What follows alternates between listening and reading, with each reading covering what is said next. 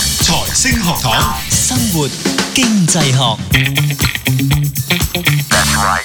好，生活經濟學又係我哋啦，有我蔡志輝，有 Doctor Fred 同埋 Cato 兩位好。大家好，呢喂，我哋今次係講笑話定揀笑話先？真係一個係咪笑話呢嚟？個都係笑話嚟嘅，即係連續幾個星期咧，我都同我 Siri 喺度玩咧吓，即係即係我手機嗰位朋友咧，即即係其實講下講下就覺得。嗯我唔知點解咧，我笑點低定係佢講啲嘢有陣時都幾好笑，即係佢佢未必真係講笑話，但係啊佢又好似捉到我嗰 種嗰種我嘅情感喎嚇，令你發笑 咯，即令我係發笑啊嗯係啦喎。即係唔係用一個講笑話嘅形式，而係一個我覺得以一個比較比較 interactive 嘅比較棟篤笑嘅形式令到你嗯啊因笑，啊為你頭先都有聽到噶嘛，我有啊，即係我真係都唔知好嬲定好笑 啊！好啊唱歌都好得意啊！啊， 真係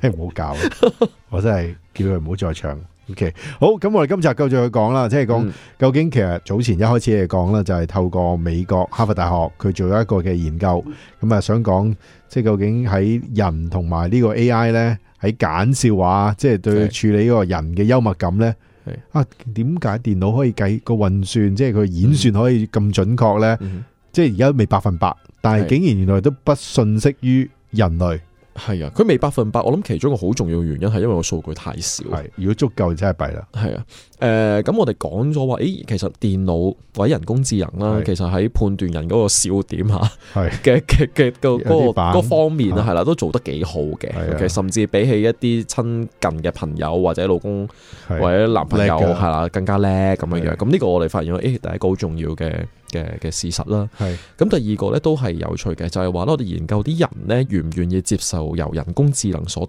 提出嘅一啲推介。係 OK，咁我哋似乎咧，雖然嗰個研究結果咧就係話，誒雖然呢個推介做得好準確，OK，咁、嗯嗯但係好多人咧其實就未必中意嘅，咁呢個咧係同人嗰個觀感係有關嘅，似乎嗯係啦。你你話點解咧？咁其實未必知得好清楚，係即係研究團隊其實有嘗試去俾一啲理由嘅，咁大家又可以聽下。嗯嗯，咁佢咧就當中我哋上一次講最後啦，係個研究員講咗一句好經典嘅說話，就係話咧，就算咧人類嘅建議咧係冇咁準咧，嗯佢哋都覺得係好啲嘅。咁啊，呢一個就係帶出我哋接住落嚟問嘅問題啦。點解咧？咁係咯佢就提出咗一個建議就係話，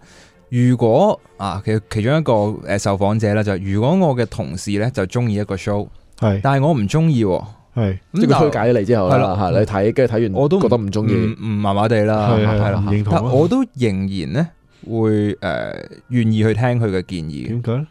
因為就令到我知道佢多啲嘢。嗯即係其實佢嘅建議就係哦歸納出嚟就係，就算我得到你嘅建議，係而呢個建議唔啱我嘅，嗯係咁但係我都好開心，因為我覺得我賺咗，我識得你啲嘢多我咗，了解你 多係咗了解多咗啦。 OK 即係喺個溝通嗰度，其實係從嗯呢個了解對層方面去嗯多睇咗，係啦。係啦 OK，OK 就造成一種新嘅 bonding 咯，我係啦，bonding 啦，即係即係或者佢佢冇講到啦，咁啊講多少少就係譬如話誒、我哋講我哋譬如日本人啦，咁我哋好多時候研究日本文化都會覺得日本人係好怕自己離群嘅，嗯即係佢係好怕譬如話我全班啊九十個人都係中意打籃球嘅， OK，咁我中意踢足球，咁嗰個人就會話嗯唔唔好啦，我都係中意打籃球。都。係去翻打籃球啦 係啦，即係其實講緊個 bonding 嘅時候，頭先我哋講個 recommendation，其實某程度上，除咗話我哋知道咗佢更加多一啲啦，嗯即係我除咗話喺過程當中，我除咗得到咗你嘅 comment 或者你 recommendation 之外，我更多係可能係話我可以有咗一個成個群眾嘅一個共鳴群體嘅依附啊或者係呢個係依附喺入邊，即係即係我唔唔，如果係機器俾我依附啲咩啫，我唔使依附你嗯㗎。即係我我唔想好似好好好出眾，好係啦係啦。即係好好離群啊咁講係咪啊？係啦，反而我喺經歷我可能人哋俾我嘅 comment 嘅時候咧，係咁我我知道多咗咯係。可能我下次慢慢譬如，let's say 誒、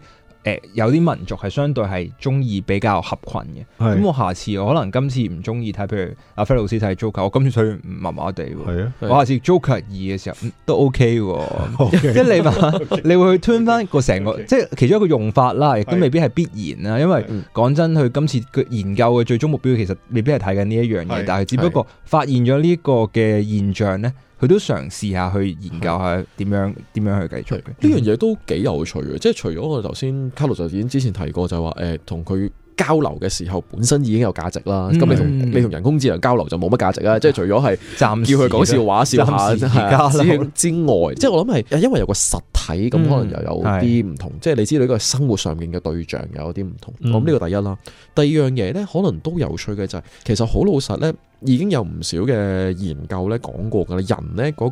個人對自己嗰個喜好咧，嗰、個偏偏好咧，嗯，其實唔係百分之一百咁準確嘅，係即係連對自己連對自己都係嘅，其實。實即係我我以為我唔中意啲乜嘢，我以為我中意啲乜嘢，咁但係其實係未必咁準確。即係我以為嗰套戲唔好睇，但我睇完之後發覺，誒原來別有一番味道咁樣樣，嗯即係會出現呢一樣即係會嘢嘅。改變嘅。其實係會改變，一一來就係未必清楚，第係二其實就係會改變啦。 OK，咁而喺同人哋交流，喺同人哋去傾，即係人哋推介俾你嘅時候，未必係會同你講，喂，去睇呢套啦，好睇完咁，未必係咁嘅。係可能會同你討論多啲點解佢覺得好睇，嗯係邊啲位佢覺得有價值。嗯咁而你聽到呢啲嘢之後呢，你就會你除咗了解佢多啲之外，其實你亦都可能發覺，咦，原來我之前係冇考慮呢樣嘢，咁我都了解自己多啲，甚至你嘅 preference，即係你自己嘅偏好，其實可能亦都會因此而改變，其其實亦都唔出奇。咁但係如果講到喺人工智能方面呢，就其實就未必做得到呢一樣嘢。嗯係喎，係啊，咁即係除非佢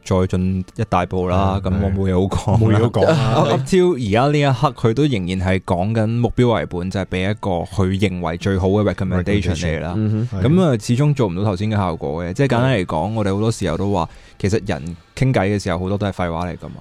即係講真呢個咩，情況即先？即係如果當 let's say 廢話 星期， ，OK，即係我哋咁樣做一個節目有一個 topics，咁係當然我哋有一啲資訊日想帶常嚟俾講係啦嘅。或者日常譬如話當嚟緊星期五、星即係你你星期五、星期六啦。喂，周末有咩做啊？真係有咩？做啊？佢飲嘢啦，坐低飲兩杯，傾兩個鐘，係可能嗰兩個鐘你都係講緊一個話題嘅啫喎，嗯而嗰個話題就不斷咁樣重複重複又重複，用唔同嘅方法再表達一次。我唔會話佢廢話，但係個問題係好多時候其實個內容係重複緊嘅。係係係我諗起棟篤神嘅呢一個一個一個其實呢個係講法係係啦，由佢嗰度去去去 諗延伸出嚟就係其中一個一個諗法就係係係咁咯，就係係咁我所以變咗，你話我哋可能覺得由功利角度或者由資訊角度上嗯嚟睇，佢、可能係一啲冇乜用嘅資訊嚟。嗯但係就好似個研究員咁所講，就係話其實就係由重複又重複嗰度，你係得到咗一啲比起誒、呃、單純佢嘅建議之外嘅嘢咧， 係係更加多嘅價值喺入邊得到咗。我嗯諗其中一樣嘢，亦都係同我哋嗰個思考